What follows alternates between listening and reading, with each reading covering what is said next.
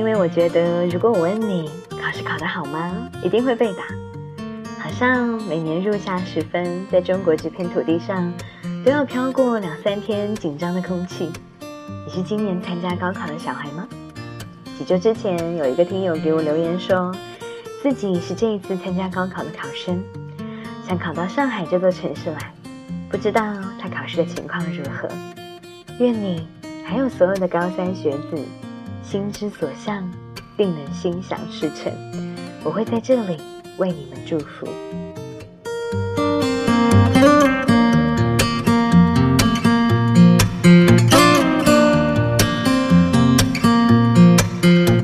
如果你是住在江浙沪一带的小孩，那你一定记忆犹新昨天那场突如其来的大暴雨。经过了彻夜的大雨洗礼，城市渐渐有了夏日清脆的轮廓。昨天的一场大雨有没有波及你所在的城市呢？我猜在那些躲雨的屋檐下，一定发生过了许多的故事。这里是 FM 四幺零六八，小心情放的时光。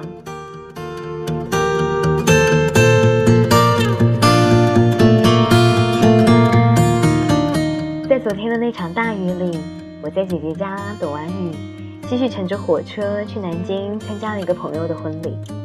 女生是我上一家公司一个关系非常好的同事，有着双鱼座迷糊和小女人的特质，娶回家做老婆绝对是贤妻良母。唯一让我感觉到有点隐隐不对的地方，是一切发展的太过迅速。前脚两个人还在为一些没有解决的事情吵吵架，后脚就意外怀孕，然后领证结婚了。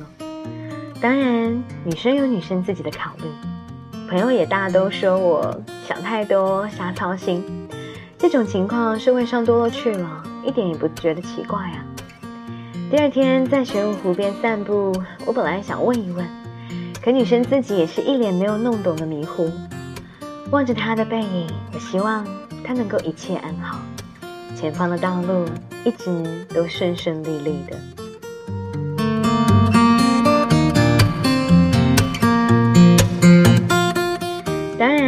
女生是因为事出有因才仓促结婚。可是我看到了市面上有不少人没有穷到揭不开锅，压力大到需要另一个人来一起承担的地步，却也开始将就仓促着找一个差不多的对象，然后结婚生子。背后的原因当然错综复杂，是我不能想象和理解的。但我很想知道的是，在夜深人静的时候，你如何在一个自己并不那么爱的人身边安然的入睡呢？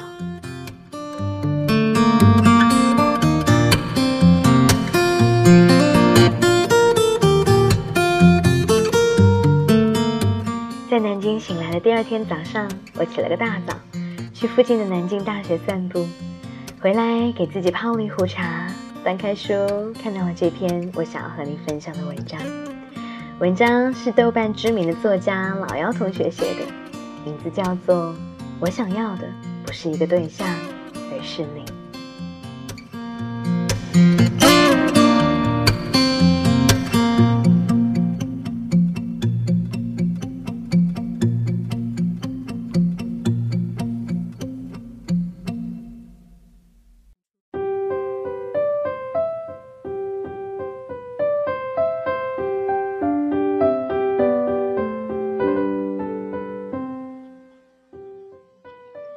过年回家那几天，每天我都从村头溜达到村尾。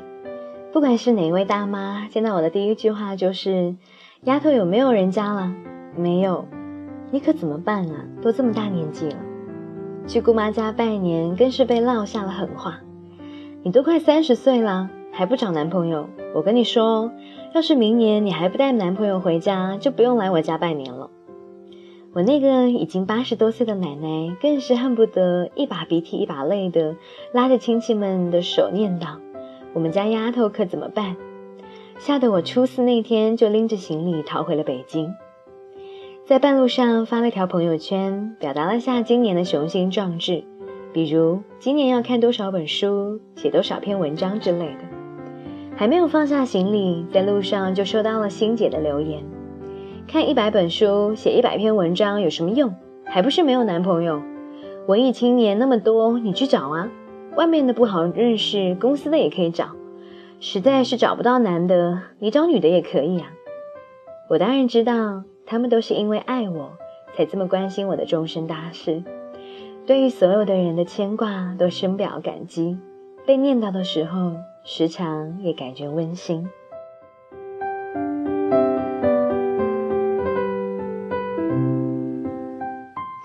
人是一种很奇怪的动物，特别喜欢年终总结，以及依赖一些大事记来给自己的人生做规划。比起个人成长和发展个人价值，他们更关心的似乎永远都是你在什么年纪做了什么事。最好是所有的人都按部就班，该上学的时候上学，该毕业的时候毕业，该结婚生小孩的时候结婚生小孩，一步也不能错，甚至还不能比别人做的差。之前是比较谁的成绩更好，考的大学更牛。现在是比谁的年薪更高，嫁的人家更有钱，娶的媳妇更漂亮。然而，似乎很少有人会去关心今年你过得怎么样，你想做的事都做了吗？想去的地方都去了吗？未来有什么计划？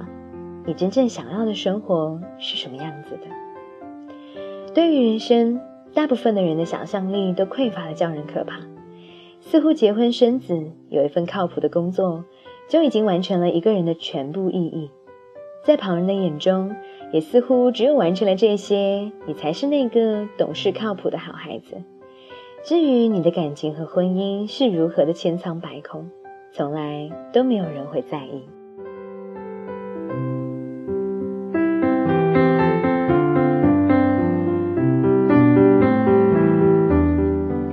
我周围所有的朋友似乎都比我还要着急。大概都是觉得我过日子过得糊里糊涂的，出门会迷路，去哪转一圈都会丢东西，十分不靠谱，万分的不着调。有个人照顾我会比较好。他们都觉得一个人在外面无依无靠，找一个人一定比自己一个人更好。好像所有的人都认为，你生活当中所有复杂的、烦人的问题，都可以用找一个男朋友这样的方式简单粗暴的解决。难道我不想谈恋爱吗？其实明明是想的，而且说实话非常想。难道不想结婚吗？我从来都不是一个坚定不移的不婚主义者，也从来都觉得婚姻和家庭是能够给人生带来绝大的温暖和爱意的一件事。只是我始终觉得，谈恋爱、结婚这种事，从来都不是你认识一个人，觉得对方条件不错，看得上，看上去还凑合，还行。就这样就能够欢欢喜喜去约会、吃饭、看电影、接吻、上床，然后找个日子就把证给领了。这样一个简单、敷衍、潦草又漫不经心的必备流程。一心写过一篇文章，提到电影《成为简·奥斯汀》。我和一心一样，都是简·奥斯汀的忠实读者。在过往的那些孤独岁月里。简·奥斯汀的小说和所有关于他的文字和电影，都深深的治愈着我。春节在家重新的翻出简·奥斯汀的传记来看，那本小说详尽的描述了简的家庭变迁和他的日常生活，并不如电影里演的那般惊心动魄。他当然也从来都没有跟 Tom 有过私奔的想法，他们只是见过几次面，彼此都在对方心里留下了深深的印记。后来，他们按照家里人的需要娶了有钱人家的女儿，而他选择了独自一生，给后世的读者留下了六本经典的著作。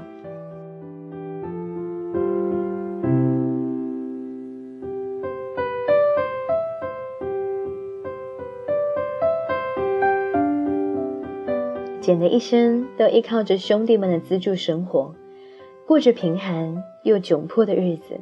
还时时受到嫂子们的责难。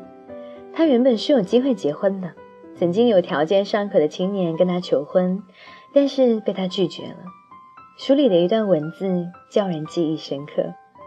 在他和汤姆的关系中，他并不想找一个丈夫，他想要汤姆本人。其他的人，像他的嫂子玛丽这样的人，认为只要有一个老公就行了，其他没有什么大不了的。简。不能强迫自己结婚，但她决定在自己的小说家之路上坚定的前行，这是她能做的。在简生活的那个时代，女性大都没有什么财产的继承权，几乎完全依靠男人而生存。做出这样的决定，拒绝一个年薪优越的男青年的求婚，选择与贫寒和周遭人的非议度过一生，比如今的我们要更加艰难。既然简都可以用巨大的勇气去抵抗不想要的婚姻，宁愿忍受贫穷去抓住渺茫的希望，用手中的笔去养活自己，我们这些根本不愁生存的职业女性。又有什么理由因为生活所迫和社会压力，去选择一段其实你根本不期待的婚姻呢？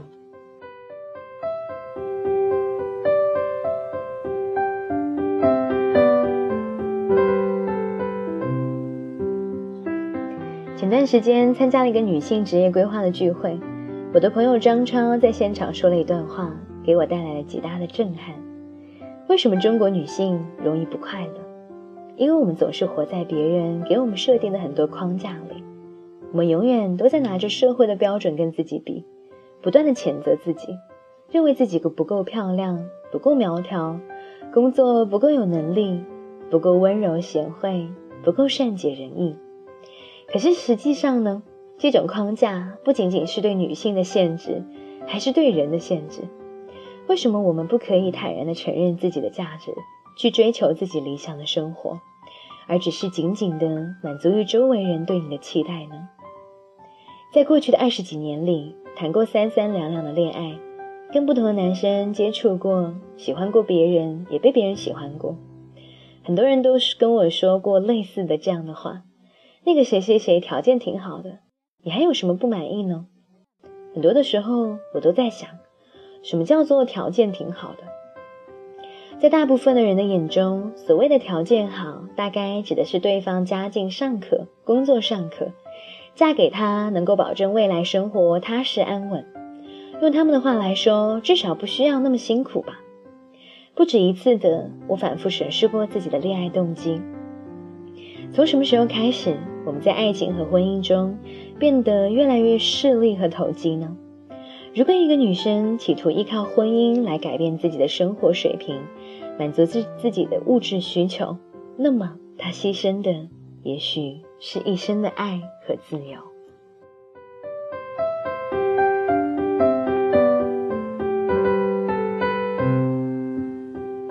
把从此不需要那么辛苦这样一件重要的事情托付给一个陌生人。全然没有自己努力拼搏得来的一切更有安全感。我们选择一个人，难道不是因为这个人有能力给你带来幸福，而你同样有能力给他带来快乐吗？你们的结合对彼此而言，都会让对方在岁月和时光的陪伴中变成越来越好的人。我所期待的爱情和婚和婚姻，从来都不是凭借这些当做跳板。用自己所谓的婚姻市场的价值，去换取下辈子的小康生活，也不是找一个老实本分的人，用对方的沉默和无趣换来下半辈子的安稳和随顺。我想要的那个人，必须是那个人，那个当简奥斯汀认识汤姆的时候就很确定的一件事：他想要的是他本人，而不是一个丈夫。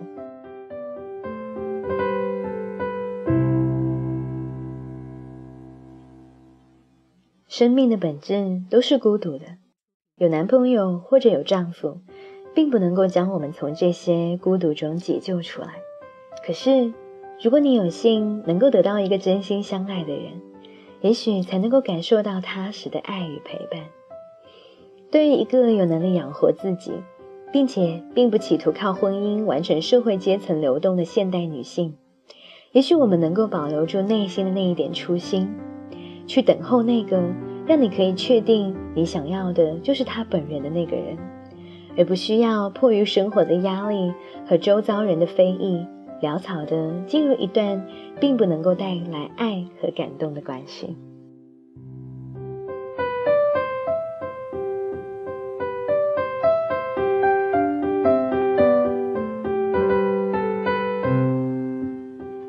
我想要的从来都不是一个男朋友或者丈夫，而是你，那个可以跟我说话说很久都不会腻的你，那个只是静静在一起待着就会感觉到很开心的你，那个只要见到你就会让我全身充满力量，那个值得我用所有的时间去等待，积累所有的勇气去靠近的你。我不知道你何时会出现，我也不知道你是不是会和我有同样的期待和向往。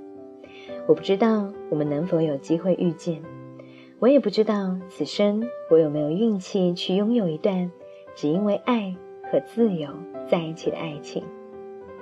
但我十分确信的一点是，也许我足够幼稚，也许我足够任性，无论这个世事如何变迁。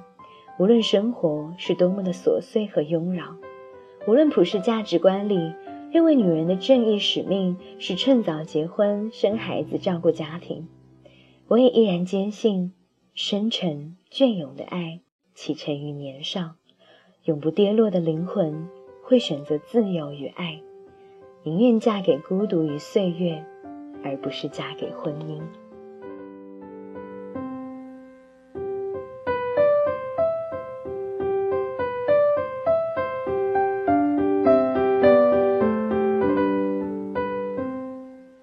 正如《怦然心动》里所说，有些人沦为平庸浅薄，金玉其外而败絮其中。可不经意间，有一天你会遇到一个彩虹般绚丽的人。当你遇见这个人的时候，你会觉得无比幸福。感谢你的聆听，我们下期节目再见。